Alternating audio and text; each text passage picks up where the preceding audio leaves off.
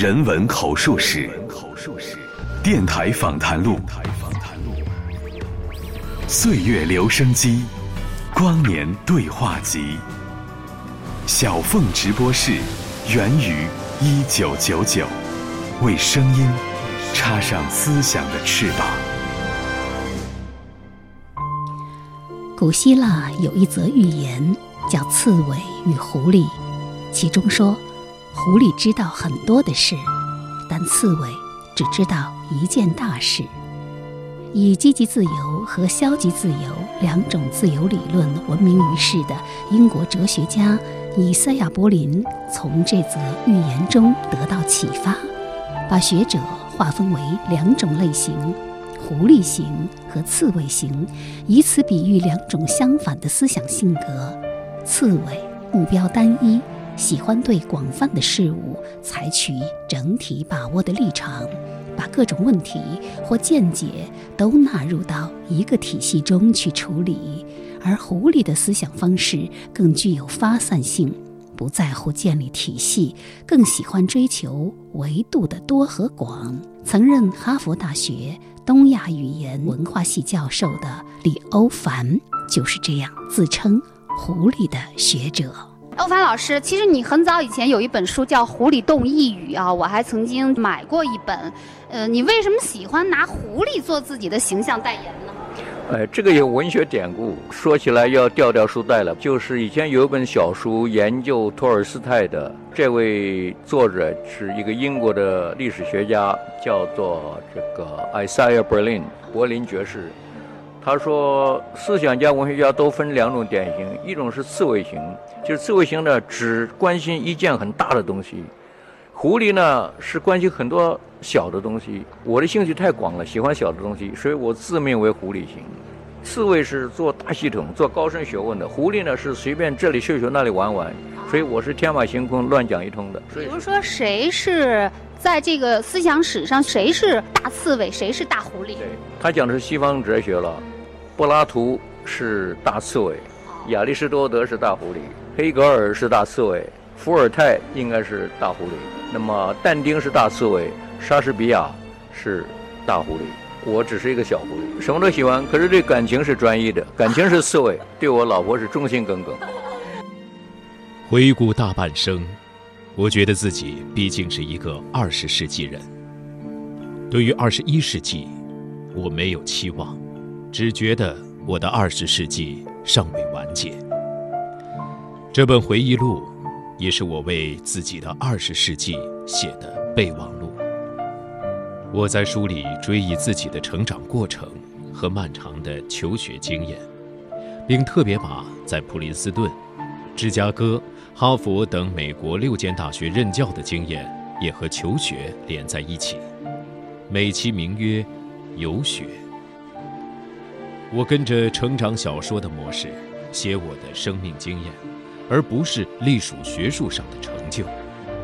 最后还贸然加上一张感情史，算是我的感情教育。听众朋友，大家好，这里是山东广播电视台经济广播小凤直播室，我是小凤。二零二三年七月二十五号，为期七天的第三十三届香港书展华丽落幕，再次展示了香港。凝聚全球华人读者的文化软实力。作为疫情后开放的首届书展，本次香港书展一共吸引了一百万读者进入湾仔的香港会展中心。不仅是亚洲最大书展，也已飙升为全球最大的书展，而其管理效率与动线的安排也同样被视为全球之冠。那么？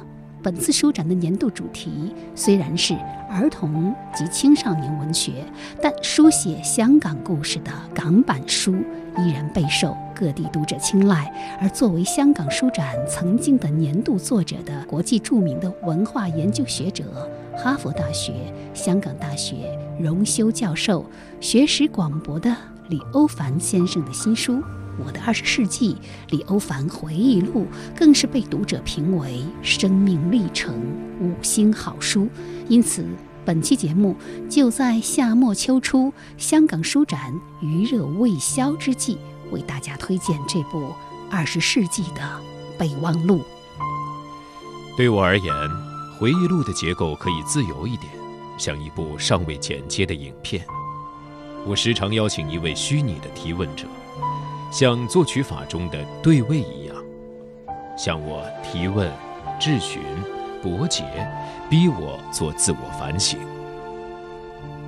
即使有些章节用的是独白，我心中还是有一个沉默的对话者。本书的第二部分是我与张丽君的对谈。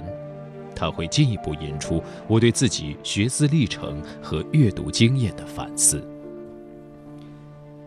想在这个二十一世纪全球网络化的世界中去重寻二十世纪的个人生命意义，做沉静的反思，几乎是不可能的事。即便如此，我还是想写下去，至少要证实自己还存在。我第一次见到李欧凡先生，也在香港书展，那是十四年前的二零零九年的香港书展。他和夫人李子玉一起接受我的采访。由于是在他于书展讲座期间抽空接受我的访问，又加之身边环伺着包括《新京报》在内的多家媒体的记者，不时来横刀夺爱的抢采访，所以我们的谈话热闹急切。又匆匆，但即便如此，他还是一不小心流露了自己的世纪末情节。我现在反而想研究一些大家没有注意到的，比如说世纪末的维也纳，为什么没有人谈这个问题？世纪末维也纳的文化为什么一九零零年的时候，弗洛伊德、史尼谢尼兹勒、马勒啊，这个 Gustav Klimt 啊，这个 Wittgenstein 五六个。改变整个欧洲文化的大师，都生活在同一年的世纪末的维也纳呢？这是你的一个为什么呢？对，因为我的答案就是，它维也纳代表的是一百多年的文化的积淀。当一个传统积累到很久之后，甚至好像一个桃子过熟的时候呢，下面的新东西才会出来。这个新东西出来之后，就整个是打破了原来的东西啊！可是它继承了原来的传统以后，再创新，就是没有贝多芬就没有勋伯勋伯，啊，没有布拉姆斯就没有这个华格纳，或者说，就是说他往往表面上看起来是完全相反的东西，可是呢，你总是有一种传统的积淀之后，然后你才有创新，这两者的吊诡，我觉得。中国从五四到现在都没有不了解这个问题。那么你想想，一个文化里面没有传统这两个字的话，还算文化吗？人类的秩序也是要在传统当中生长出来的。对对。传统是活的，不是死的。如果比较的话，一个是奥匈帝国，一个是中华帝国，为什么没有人做？两个人没得比较，两方当然没得比较。可是呢，我就是偏偏要比较。你有什么可供比较的文本吗？西方的维也纳很多，我现在那中国呢？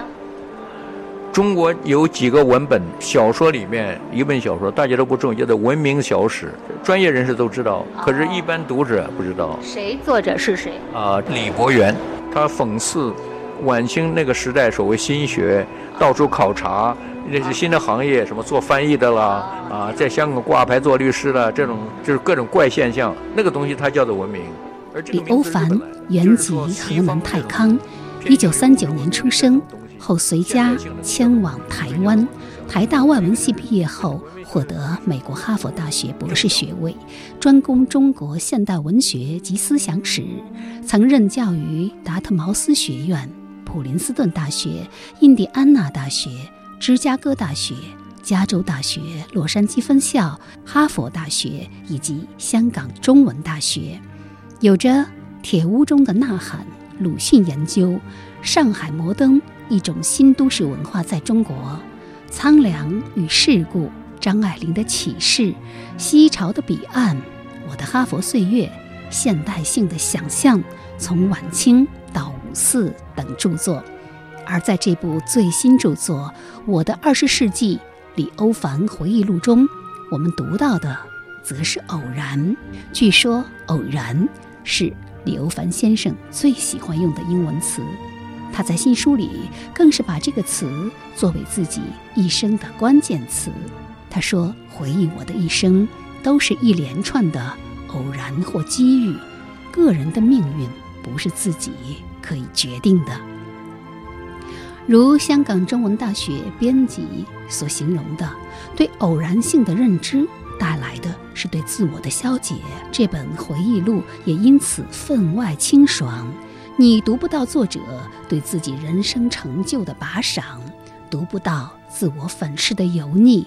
他说：“我写的是个人的心路历程，个人经历，回顾人生的各个阶段，从出生到成长。”到老年的过程，就像一部成长小说。因此，我们所知道的李欧凡，是哈佛毕业、常春藤大学执教、研究和写作都开风气之先的名教授李欧凡。但在这本书里，他还是在逃难中差点儿被父亲抛弃的欧尔，是被台大外文系西式做派吓坏的乡下土包，是在。芝加哥苦读却不得其门而入的穷学生，是在感情上遭受打击、被女友认为不够成熟的幼稚小子，是在普林斯顿拿不到长期俸禄的年轻教师，是常做噩梦，梦到无人选他的课，讲课讲得一塌糊涂的退休教授。他似乎既无包袱。朴素的面对自己，用诚恳的生命书写，为二十世纪留下了参与者的备忘，为二十一世纪留下了旁观者的游记。欧凡老师，你你是出生在河南是吗？对，讲讲你，你出生在河南，你怎么又流落到台湾？怎么又流落到美国？怎么最后又流落到香港？哎呀，说来话长。我生在抗战的晚期啊，那么跟着父母亲逃难，后来就逃到台湾去了。从福建逃到台湾，因为我父亲是音乐家，我父母亲都是音乐家。从福建逃到台湾，坐小船吗？还是游泳过去的？呃，坐飞机。如果坐小船就好了。我那时候太小了，我那时候游泳恐怕游不了太太久。呃，可是我已经小，而且很瘦，所以我坐飞机是半票。哦。他是算体重半票，我只记得这个。而且那是一天没吃饭啊，就故意故意不吃饭，这体重轻一点。半价就是价钱便宜啊，家里没钱。哎，所以然后就到了台湾，那么台湾一住就是从小学最后两年级到中学六年到大学四年。那个时候台湾的风气是大家都要到出国留学，到美国留学嘛。我就迷迷糊糊到了美国了，一个普通的现象，啊，那么到了美国就是一头就栽到芝加哥大学。我第一所大学就是芝加哥大学，可是学的是国际政治，很没有兴趣。那么一年之后就转学，就转到哈佛去了。啊，然后开始重新找到我的兴趣。翻开李欧凡先生的著作《我的二十世纪》，首先他用四个章节讲述了自己整个的青少年时代的记忆，包括无音的月、我的音乐家庭、抗战和逃难、虎口余生路、大分隔之后台湾新竹的童年往事、台湾大学文学教育与感情教育之后。就是他的美国游学之一——芝加哥苦修和游学美国之二——哈佛岁月。其实，记得在李欧凡先生另外一本回忆录畅销书《我的哈佛岁月》中，他也曾经谈到，他申请到哈佛大学去上研究院纯属偶然。当时他在台湾寄出了一堆申请书。包括耶鲁和印第安纳大学的戏剧系，爱荷华和伊利诺州立大学的新闻和传播系，还有加州大学洛杉矶分校的电影系，最后又糊里糊涂地决定申请到芝加哥读国际关系，以防万一。万一戏剧和电影梦落空的话，至少还可以学到一样东西谋生。当然，还有另外一个小心思。你刚刚说了，你是去了芝加哥大学啊？到了芝加哥大学，你选择的专业是国际关系哈？对，呃，怎么又从国际关系最后又转到了研究现代文学呢？这个就是说，你一开始目标就明确了，还是说一步步摸索出来的？当时目标根本没有明确可言，大家以为啊，会英文就可以当外交官，啊，我说哦，当外交官好啊，那就去学国际政治。当外交官有什么好呀？可以跟大使的女儿跳舞啊！我真是这么想啊，因为我在中学的时候，一个英文老师啊，他是当年国民党驻古巴的一等秘书，他就说他就和其他的这种大使女儿跳过舞，就说怎么好怎么好。我说好，那我也要跳舞。结果一到美国，原来发现不是那回事儿，国民党根本不在每个人眼里，呃，那么特别是教国际政治的人，一讲到这个中美关系的话，啊，根本对国民党批评的非常厉害。我从台湾来，我就觉得整个被出卖的感觉。其实，作为备选，李欧凡同时申请的还有哈佛大学的东亚研究，因为他在大二的国际关系课上听到过一次哈佛教授费正清的名字，于是决定申请哈佛的东亚研究，主修中国近代史。没想到。芝加哥和哈佛同时给他寄来了录取通知书，只不过芝加哥大学给他的是全额奖学金，而哈佛只是候补奖学金。因此，为了减轻父母的负担，他毅然地选择了芝加哥大学的国际关系，结果却令他陷入此生第一次的抑郁。对我来讲，白色恐怖不是恐怖，而是一种谎言。所以我怎么能够学政治呢？所以后来我就说，不如找一找，怎么会啊？这是我后来想的，就是怎么会中国的文化里面怎么有这么多这种乱七八糟的东西呢？或者是神话的东西呢？就学思想史啊。那么思想史在哈佛学思想史。徘徊在现代与后现代之间，李欧凡此时的脑海里又涌现出哈佛给他的备取资格，于是他又重新申请到哈佛的入学资格。而在芝加哥的这一年，为了从焦虑的情绪中解脱出来，他开始拼命地读禁书，也就是当年国民党在台湾禁掉的二十世纪三十年代的文学。特别是鲁迅的作品，因此也为他多年后研究鲁迅种下一个基因。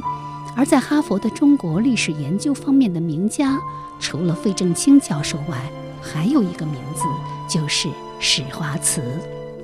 我这位老师对我影响非常大，啊，就是一位老一位叫做呃史华慈，他的中文名字是史华慈啊。那么他是一个多元主义者。他很尊敬中国文化，他往往把中国文化和希伯来文化、啊罗马文化、西方文化啊做各种不同的比较来研究，所以我眼界大开啊。因为以前是一元式的，以前国民党那一条教条式的东西，他一讲是多元式的。我说，哎呀，原来中国这么多好玩的东西，于是才变成了一个啊中国文学和思想史的学者。在李欧凡的回忆里，他第一次上史华慈的课。是他在哈佛的第一学期，课程是中国中古思想史。史华慈在课堂上带着一本汤用彤的学术专著，但在课上从未翻阅。他上课从哪个时期开始讲并无所谓，他可以在十分钟之内把问题扯开了到更广更深的层次。他这一招就把李欧凡镇住了。原来中国思想史。可以这么讲，原来中国思想的蕴含如此丰富。施华慈在一节课四十五分钟之内，就为他展示了一个知识的新大陆，而这个新大陆就是中国的传统文化。从此之后，他抛弃了来美国念中国研究是占便宜的想法，而把中国研究作为探讨所有学问的一个新开端，同时。他也找到了得以确立其学术地位以及在美国大学里安身立命的研究方向，那就是中国现代文学研究。那你刚刚也说了，这个史华子老师他是一个思想史家啊，可是你怎么又从思想史的研究转到了文学史的研究呢？你刚刚，尤其是刚才你说了，你对那种神话，呃，非常失望，你为什么反而就躲到风花雪月里去了？文学不是风花雪月，你知道吗？因为文学，中国现代文学这个社会意识很强的嘛。可是因为我同时，啊，当我对于这种意识形态感觉到失望的同时，我正在拼命的看禁书，就是看二十世纪的中国现代文学，特别是鲁迅，他对我影响非常大。我觉得我从鲁迅学到的就是作为一个知识分子，怎么样反省自己，怎么样反省他的社会，而不是一味盲目的、激情的抗议爱国。所以我从他那里得到的教训就是，真正好的文学是反省式的、反思式的文学，而文学和历史是分不开的。啊，如果一种风花雪月的文学，正是因为它是雪花在外面飘，上面飘啊，下面没底子，所以有一种有土壤，有才能生出鲜花来，对不对？呃，所以我对我来讲，历史就是那个土壤。所以从这里我就觉得，呃，历史和文学非但分不开，而且互相可以互补。我到现在还是如此。你说我对文学的研究方法是历史性的方法。可是呢，历史里面的资料呢，我最喜欢的是文学有关文学的资料啊，所以这个文学可以用来当历史的资料吗？啊，可以，可是甚至于超过历史啊，因为文学本身像小说的话，它不只是反映历史而已，它可以超越历史。文学的妙处就在于如此，两者都有。巴尔扎克说的，呃，文学是一个民族的秘史。哎，对，也可以这么说。李欧凡在哈佛的博士论文，就是他后来出版的第一部著作。中国现代作家的浪漫一代，论文中指出，新文化运动还没有火热展开的时候，林纾，也就是林琴南和苏曼殊，已经为中国现代文学播撒下浪漫的种子。做普罗米修斯式的英雄，还是做少年维特式的多愁善感的才子，这样的情感始终纠结在中国现代作家的浪漫派身上。无论是郁达夫、徐志摩，还是郭沫若、蒋光慈、萧军，都没有摆脱这种心结。李欧凡先生出文入史，复原了一幅中国现代文学史的文化地图，树立了几个显著的地标。作家本人私生活的零零碎碎，也珠玉一般的串联其间，与杳然逝去的浪漫风中零零作响。当时，美国的研究生到了做论文的阶段，都会申请一笔研究费到其他学校访问研究，也算是一种游学。于是，他乘坐哈佛的学生廉价包机前往英国剑桥，美其名曰研究和找资料。然而，逛了一圈欧洲，李欧凡的这部新书《我的二十世纪》，有一节就叫做《西潮的彼岸》。我的欧洲情节，欧洲对他的意义是展示给他又一个源远流长而又多彩多姿的文化传统，让他领悟到这才是真正的西方，多元的西方。他在英国的小镇看莎士比亚，在挪威的奥斯陆参观格里格的故居，萨尔茨堡到处都是莫扎特，巴黎的罗丹博物馆至少去了三次，意大利的佛罗伦萨，徐志摩。一座翡冷翠，美得迷人。在巴黎塞纳河左岸，他到处找寻巴金去过的地方，又到里昂去搜集勤工俭学的资料，差一点改了论文题目。在西班牙看斗牛，就想起大学时代读过的海明威小说，甚至在南斯拉夫的古城，还刚好赶上了一场传统的音乐会。这次经验使他深深感到。父母给他起的名字欧凡，真的藏有深意。他似乎必须经历一个欧洲的人生阶段，才终会一笑拈花出梵天。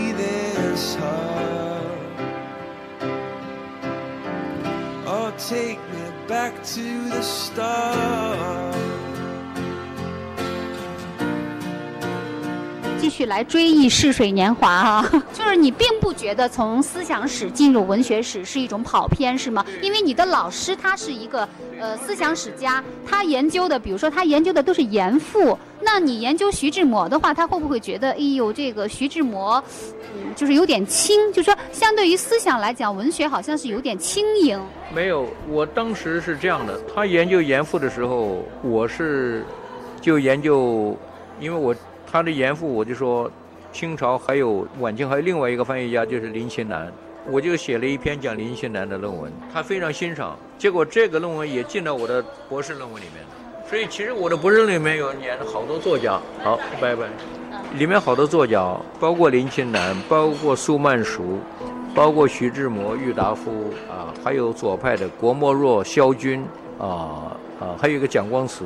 所以我从晚清一直到三十年代，这就是我的历史的训练。其实我不喜欢研究一个作家或者一个文本，我是研究一个时代或者一个也一个倾向或者一个传统或者一种一种转折。那么这些都是我的历史的训练啊。那么用粗浅的话说，就是文本的后面是脉络，是文化的脉络。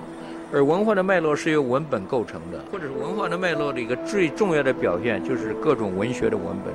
所以对我来讲，文学和历史非但不互相违背，而且是更使得我对于文学的研究和对于历史研究更能够突出一点。而我注重的是一种，更注重的是一种个人的价值和个人的尊重和个人的本性本能的一种发挥。哎，这个是最重要的。听众朋友，大家好，《人文口述史及读书四季榜》本期为您进行的是二零二三香港书展特别推荐《我的二十世纪：李欧凡回忆录》。刚刚我们谈到，在哈佛的最后半年与欧洲游学归来，完成了博士论文的李欧凡，很快就获得了达特茅斯学院的教职，开启了他在美国长达三十二年的教学生涯。然而，他在从达特茅斯前往普林斯顿大学任教时，却遭遇了事业和情感上的双重打击，几乎断羽而归。普林斯顿变成了他的伤心地。普林斯顿大学，一九七二到一九七六，我的伤心地，节选自《我的二十世纪》。普林斯顿和哈佛齐名，竟然请我教书。我的虚荣心作祟了，虽然不想离开香港，还是回美国冒险闯荡一番。这是个性的一面，有机会就抓，为得到新的经验，往往不考虑后果。到了普林斯顿，我发现这个小城环境优美，校园古色古香。我住在一间新建的教职员公寓楼，办公室在历史系。每天走路或骑单车上班，真是悠哉悠哉，逍遥自在。本以为我是个幸运儿，可以在一个理想的研究学问的地方，不料事与愿违，几乎断羽而归。在普林斯顿教了四年，非但在学术上毫无建树，在感情上更经历了意想不到的创伤。本来打算把香港认识的美国女友也接过来结婚，但不到半年，他就决定分手。普林斯顿这个美丽的小城变成了我的伤心地。在普林斯顿也经历了我平生第一次的学术创伤。当时对自己的学问毫无自知之明。以为能够一跃而进入常春藤名校，足以证明自己的才能出众、前途无量，岂不知普林斯顿并不把我这个哈佛博士看在眼里。我猜普大请我，就因为我刚刚出版的一本书得到好评，也靠着这一本书得到校方的优遇，答应我及早为我办理升等。但到了第四年评审时，学校当局认为一本著作不足，必须有第二本书的篇章草稿，把升等申请退了回来。次年再议，等于把我赶出校门。晴天霹雳，似乎瞬间从天堂跌到地狱。从此，我也意识到跨学科不是那么容易。普林斯顿聘书给我的助理教授职位在历史系。而不是教文学的东亚语言学系，我夹在历史系和东亚语言学系之间。我所受的虽然是历史的训练，但多年来的兴趣取向却是现代文学。然而，东亚系的同事没有一个喜欢中国现代文学，他们认为中国现代作家没有一个值得读，只有老舍的北京语言还不错。表面上，该系同仁对我这个初出茅庐的年轻人颇为礼遇，请我在该系教一门现代文学课，也让研究生选读。但是这些学生根本不把我看在眼里。记得有一位极聪明的学生在堂上问我：“你读过福柯的书吗？你说的那一套中国现代文学史根本不成系统。”我听来刺耳，甚至感到很愤怒。但事后反思，他说的还是有道理。我确实还没读过福柯的理论。失败的情绪影响到我的下一个研究计划，写一本关于鲁迅心理的书。此时才发现爱里生的心理史学不够用，更觉彷徨无助，不知如何入手，怎么办呢？普大的历史系名教授如云。但都不把我这个初出道的看在眼里，愿意和我接近的只有两位欧洲文化史的名家，一位是斯恩顿，他是研究法国史的专家，写了数本关于印刷文化对启蒙运动和法国大革命影响的巨著，也是率先把文化史和人类学的方向结合在一起的学者。我有幸听到他和吉尔斯的对话。他在这位人类学大师面前故作无知状，因而把人类学的理论吸收了进来。另一位名师是休斯克，研究十九世纪末的维也纳文化。这位老教授对我十分照顾，有一次还请我和全班学生到他家里听唱片，边听边讲解，曲目就是理查施特劳斯的歌剧《玫瑰骑士》。他认为这部歌剧是在讽刺19世纪欧洲历史维也纳的贵族文化的衰落，被中产阶级所取代，而几乎成了笑柄。我从此迷上了这出歌剧，也迷上了他的书《世纪末的维也纳》。普大历史系还有几位欧洲史的名教授，个个都是顶尖人物，连哈佛也看不起。我这个年轻教授只不过是一个点缀品，可有可无。中国现代史这个职位在普大一向由刚出道的年轻教授担任，六年任满就被踢走，另换新人，所以幸灾乐祸的人戏称这是一个旋转。我之突然被召唤，就是因为我的前任没有拿到长俸而离职，我对此当然茫然无知。没想到四年之后，自己也遭遇了同样的命运。虽然当时历史系全系的同事最终通过了我的升等申请，但还是需要通过一个更高层的关口，所谓三人委员会。小组成员由校长任命，全校最资深也最著名的三位教授担任。我事后才听说，我被三人中的一人否决。我猜就是历史系的英国史名教授史东。他非但是我的同事，而且还与达恩顿和我合教过一门本科生的大班课——比较革命。他主讲英国革命，达恩顿主讲法国大革命，而我这个初出茅庐的后生小子，忝居末位，讲中国革命。我没有经验，照搬费正清的教科书，把中国革命的过程拉长，从一九一一年孙中山的民国革命开始，一直讲到中共的革命，并先讲革命前的朝代制度。大概史东教授对我的讲法不满，认为我把中国传统官僚制度说得太简单了，因此种下祸根。我住在普大的教职员宿舍公寓，背后是一片草地和一条小河。我的两大业余爱好——音乐和电影，一次又一次救了我。即使自己困在公寓里，也可以听唱片。我甚至把最喜欢的一张唱片的封面。挂在墙上，理查施特劳斯的最后四首歌曲，封面是女歌手舒瓦兹科夫的相片，徐娘未老，风姿绰约。我每天看着他，向他默默诉苦。除了音乐之外，当然还有电影。普林斯顿是个小城，只有一家电影院。不像哈佛的剑桥有专演老电影和世界经典的布拉陶影院。记得那年暑假，朋友们都走光了，我一个人去看电影解闷。走出影院，心情也好多了。即便自己爱情失败，学术事业无成，至少可以用这种方式求得自救。关于爱情失败的创伤，在此不想重提。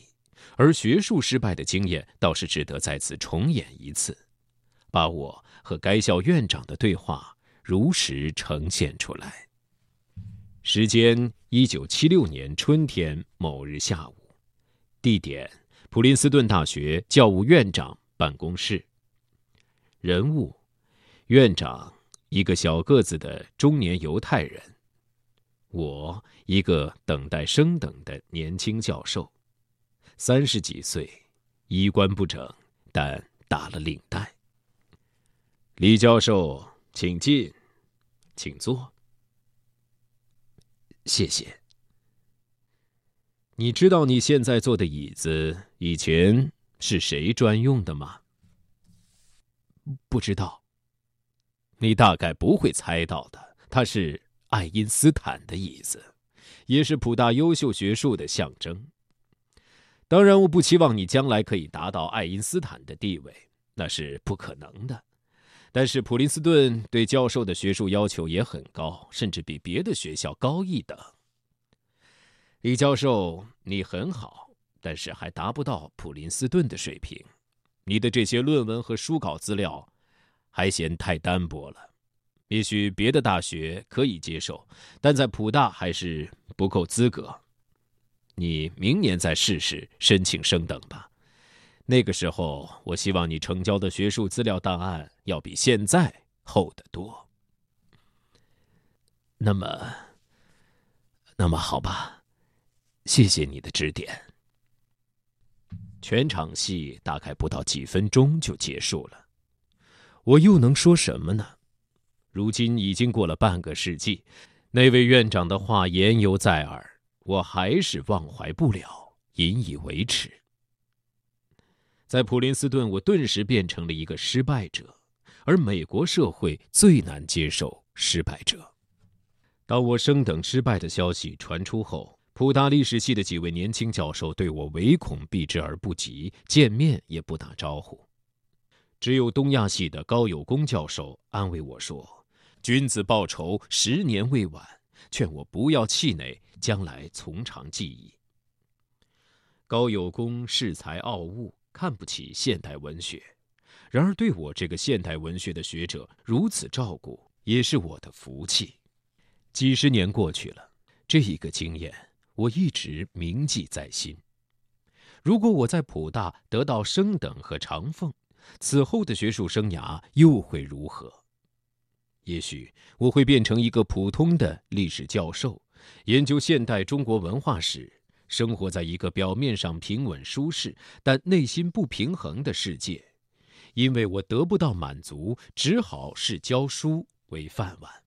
更重要的是，现在如果我是那位院长，我同样不会同意升等，因为我在普大四年的表现的确很平庸，非但没有出版第二本书，而且没有教出一个出类拔萃的研究生。原因很简单，普大的研究生比我更恃才傲物，不会选我做指导教授。失败不失为一个很好的教训。天无绝人之路，离开了普林斯顿，我才发现美国学界别有洞天。真的猛士敢于直面惨淡的人生，敢于正视淋漓的鲜血。读完这段李欧凡教授在其新书《我的二十世纪》里披露的他败走普林斯顿大学的心路历程，让人忍俊不禁。那时候的他还不知道，不到一年后，他将会在印第安纳大学开始推动建立中国现代文学这个在美国还完全不为人所重视的学科。六年之后，他将重回芝加哥大学，出版《铁屋中的呐喊》《鲁迅研究》，并为中国读者引进米兰昆德拉、马尔克斯等东欧和南美文学脉络。近二十年后，他将去哈佛任教，并写出文化研究领域的先锋之作《上海摩登》。从这段文字中，你也可以读出李欧凡先生的性情，如此可爱的坦诚，在他这个级别的教授中殊为罕见。那么，我现在我最近有一个新的一种想法，就是也是我也是乱想，就是世纪末啊，二十一世纪初的话，正应该。研究二十十九世纪末，就世纪末，世纪末的意义是什么？我现在问中国的晚清，就是从一九零零到一九一零这十年意义到底是什么？没有人问这个问题。哦，但是现在晚清史好像在内地的学术界也是一个非常热的热点。对，可是研究近代，就是研究中国叫做近代文学哈啊。似乎还没有学者问这个问题。晚清那个“晚”到底什么意思呢？这是中国的世界末。你想想看，一九零零年八国联军占领北京，这是中国一个最大的这种 trauma，就是这个简直是难以想象的，啊，这个比清兵占领北京还厉害。八国联军呢，想想当时中国人的这种心态哈是怎么，那种精神的感受，就是说甚至有一种集体心理，啊。这里面因为这个而产生的一些文学艺术的作品是什么呢？那在内地的学界呢，一直就是把五四的文学和那一次我在香港书展对李欧凡先生的采访，由于时间紧张，我也非常遗憾没有能够请他谈他最喜欢的书籍、电影和音乐。目前我也只能在他的书中寻找蛛丝马迹，而在这部《我的二十世纪》李欧凡回忆录中。他写到了两位为二十世纪历史作传的西方学者，两位历史学家霍布斯鲍姆和托尼朱特。前者是英国左翼史家的王牌人物，写了四本近代史的书，第四本叙述二十世纪，题目叫做《极端的年代》。后者是畅销书《战后欧洲史》的作者。两人的政治观点不同，一位是英国的共产党员，另一位是坚信欧洲社会民主制度的自由派。然而，两人不约而同的都对二十世纪历史极端关注，不仅为之著书立说，而且把二十世纪作为个人回忆录和自传的框架，给了李欧凡先生观望二十世纪更深刻的视角。那么，文学作品是否能反映二十世纪？由此，他谈到了一本君特·格拉斯的小说《我的世纪》，里面的第一个短篇正好回应了他的近代文学之问。《我的世纪》，我看的是英文译本，出版于一九九九年，二十世纪的最后一年。虽然是一本小说，其实是一百篇短篇小说的集锦，从一九零零到一九九九年，每年一篇。主角或叙事者都是小人物，从他们的眼中看世界，并以此反思德国历史。格拉斯花了不少功夫，虽然并非每一篇都能够引人入胜，但是几乎每一篇都在反省德国历史。我从二十世纪第一年看起，赫然发现描写的是八国联军，却从一个德国远征军青年士兵的视角看这个历史上的大事件。他随军远渡重洋，占领北京，他竟然把一条死人头上的辫子带回去，送给他的未婚妻作为结婚礼物。这使我不禁想到鲁迅的《阿 Q》。这是大手笔，不仅把一个毫无知觉的小人物带进历史，而且暴露了二十世纪德国的原罪。难怪格拉斯被视为德国的良心，他戏谑的黑色预言绘出被遗忘的历史。他竭尽全力反思当代历史，回顾被舍弃和遗忘的人物，这是诺贝尔文学奖的赞词。众所周知，格拉斯著名的小说《铁皮鼓》就是写一个小孩子拒绝长大，因为他看不惯他生活的世界。格拉斯的《我的世纪》就是一本别开生面的德国现代史，内容五花八门。我读此书，并非从第一页一路看下去，而是先挑选几个我认为关键的年代，比如关于第一次大战的叙述。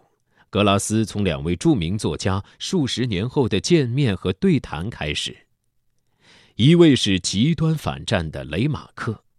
他的《西线无战事》出版后，立刻被拍成电影。另一位则是以参战为荣的荣格，二人的经验在很多细节上有很多相同之处，例如士兵头上戴的尖顶铁钢盔，其实都不怎么光荣。对于二次大战的德国军事行动，从占领波兰到最后节节败退。格拉斯则用随军新闻记者的方式来报道，故作庸俗，更语带讽刺。作者对二十世纪前五十年的历史几乎没有一句赞扬的话。当我读到全书的后半部，描写的是二十世纪的后半叶，兴味反而提高了。格拉斯似乎对于战败后的德国情有独钟，因为来自个人体验。他本人就是战后崛起的一代作家的中坚分子，亲身经历了东西德的分裂、柏林围墙的树立和倒塌，当然还有六七十年代的学生运动，甚至以第三人称提到自己作为作家的名声，就是没有揭露令他悔恨终生的一段秘史。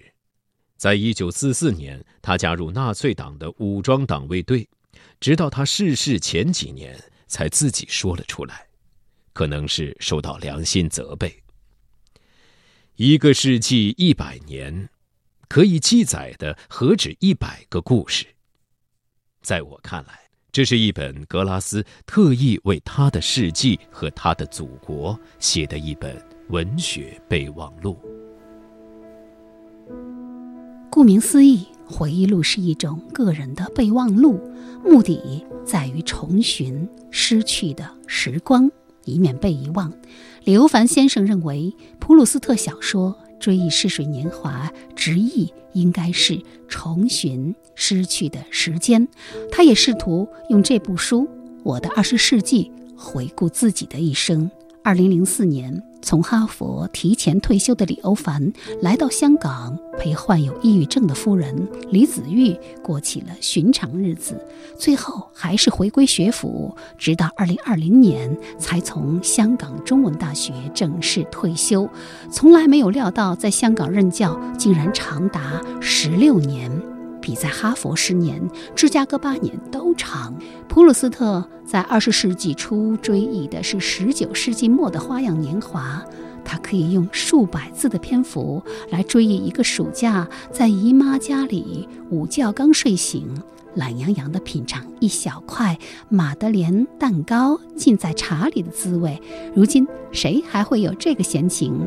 大家生活在电子科技仿真的以假乱真的世界，它时时刻刻在急速转变，又有何历史和回忆可言？然而，李欧凡先生说：“即便如此，我还是想写下去，至少要证实自己还存在。”对，明天在香港书展上呢，呃，欧凡老师的讲座就是要讲《老残游记》。呃，你去过大明湖吗？没有。白妞黑妞说书的地方，我就是从那儿来的。是啊，大明湖什么样子？现在大明湖，我觉得和可能和老残那个时代已经有很大的不同了。呃，不管怎么说，现在半城湖还在，但是一城山色已经没有了，都被高楼大厦挡住了。这就是一个很有意思的东西。其实我的一个出发点就是，我们在高楼大厦里面怎么追溯啊世纪末的美感啊，这是一个不可能的事情。呃，这样我们再商量一下。是《新京报》啊，两边跑两边跑不行。我们俩先聊着忧郁症，我们聊聊，然后等着你。好，听众朋友，这期人文口述史小凤直播室读书四季榜香港书展特别节目就为您进行到这里。最后送上这首 Roy Clark 演唱的《Yesterday When I Was Young》，送给李欧凡先生，也送给收音机前的每一位读者。再会。 Seems the love I've known has always been the most destructive kind. Guess that's why now I feel so old before my time. Yesterday, when I was young, the taste of life was sweet as rain upon my tongue. I teased at life as if it were a foolish game. The way the evening breeze may tease a candle flame, the thousand dreams I dreamed, the splendid things I planned, I always built to last on weak and shifting sand. I live by night and shun the naked light of day. And only now I see how the years ran away. Yesterday, when I was young, so many happy songs were waiting to be sung. So many wild pleasures lay in store for me, and so much pain my dazzled eyes refused to see.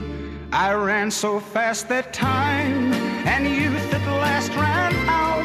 I never stopped to think what life was all about. And every conversation I can now recall concerns itself with me and nothing else at all.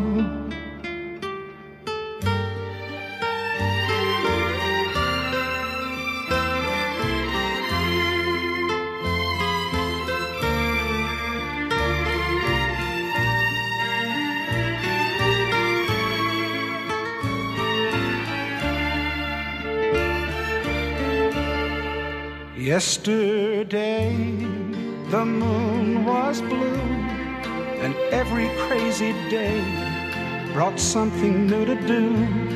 I used my magic age as if it were a wand, and never saw the waste and emptiness beyond. The game of love I played with arrogance and pride, and every flame I lit too quickly, quickly died. The friends I made all seem somehow to drift away, and only I am left on stage to end the play. There are so many songs in me that won't be sung. I feel the bitter taste of tears upon my tongue. The time has come for me to pay for yesterday when I was young.